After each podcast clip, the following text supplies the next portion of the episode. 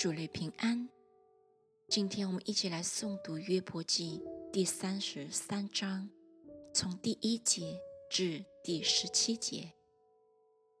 约伯啊，请听我的话，留心听我一切的言语。我现在开口，用舌发言，我的言语要发明心中所存的正直，我所知道的。我嘴唇要诚实的说出，神的灵造我，全能者的气使我得生。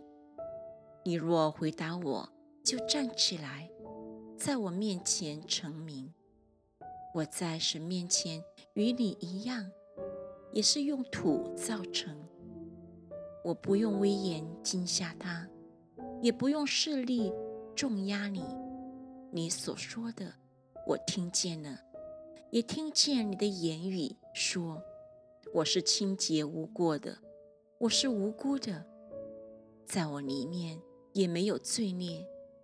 神找机会攻击我，以我为仇敌，把我的脚上了木狗，窥察我一切的道路。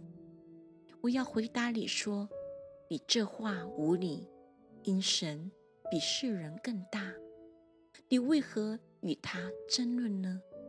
因他的事都不对人解说。神说一次、两次，世人都不理会。